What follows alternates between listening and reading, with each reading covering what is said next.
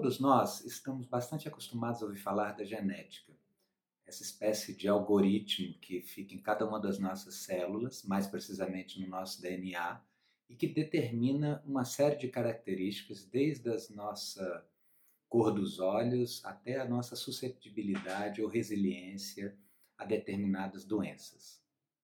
Mas o que é a epigenética? E que importância isso tem para pensar a relação da psiquiatria com as humanidades. Meu nome é Adriano Aguiar, eu sou psiquiatra e esse aqui é o Segundo Opinião, um canal que busca fazer conversar a psiquiatria com a psicanálise, com a filosofia e com esse campo mais amplo do que a gente costuma chamar de humanidades.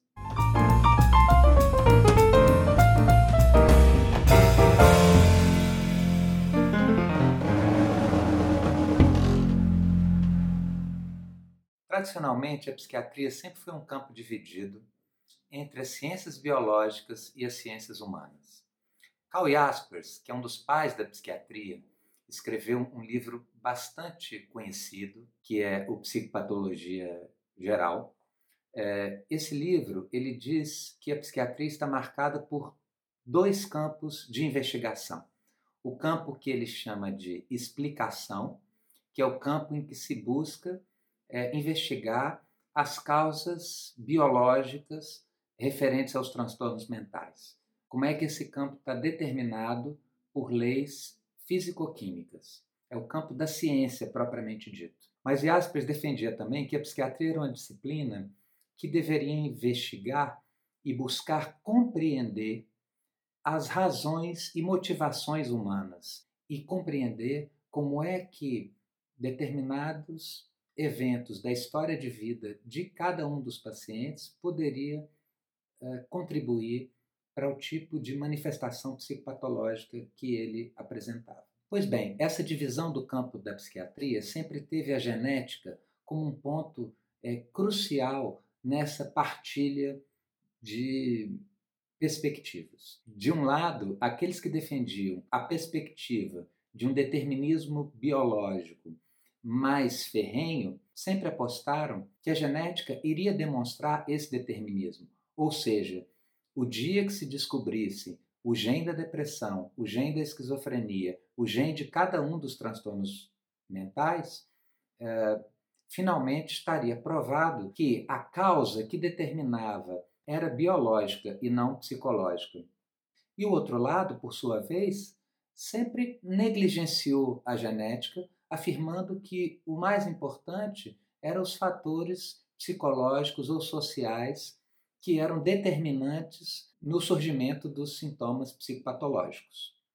Pois bem, qual a importância da epigenética? A epigenética é uma área da biologia que estuda os fatores que interferem na própria expressão dos genes.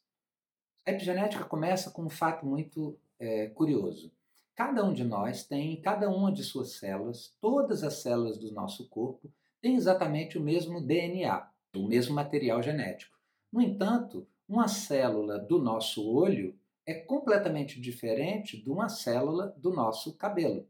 Ou seja, determinados genes se expressam numa célula do nosso olho e fazem com que ela assuma determinadas características. E outros genes é, se expressam nas células do nosso cabelo e faz com que ele tenha características completamente diferentes. Então, embora ambas as células tenham o mesmo material genético, elas levam a características completamente diferentes uma das outras. Esse campo tem sido muito estudado nas últimas décadas. E o que se tem percebido é que há uma série de fatores, inclusive fatores ambientais, que tem uma interferência muito importante na genética. Isso quer dizer que o fato de alguém apresentar um determinado código genético não significa que aquele código genético não possa ser modificado na sua expressão em determinadas características por fatores é, que não são propriamente genéticos, mas que são fatores ambientais.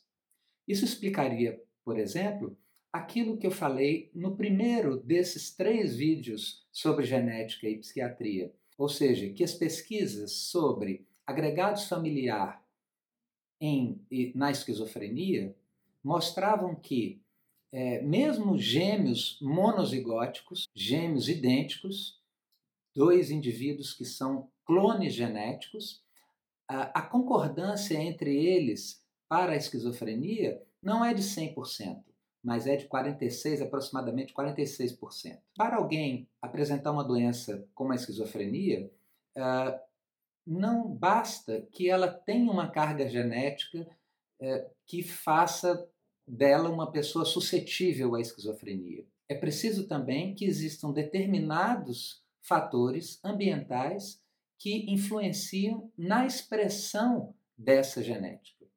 Isso me parece super importante porque nos leva a pensar a relação entre ciência e humanidades de uma maneira diferente. Pois a epigenética mostra como é que, no próprio campo da ciência, não há apenas um determinismo absoluto. A epigenética, se a gente quiser, poderia ser chamada assim, como uma ciência daquilo que muda.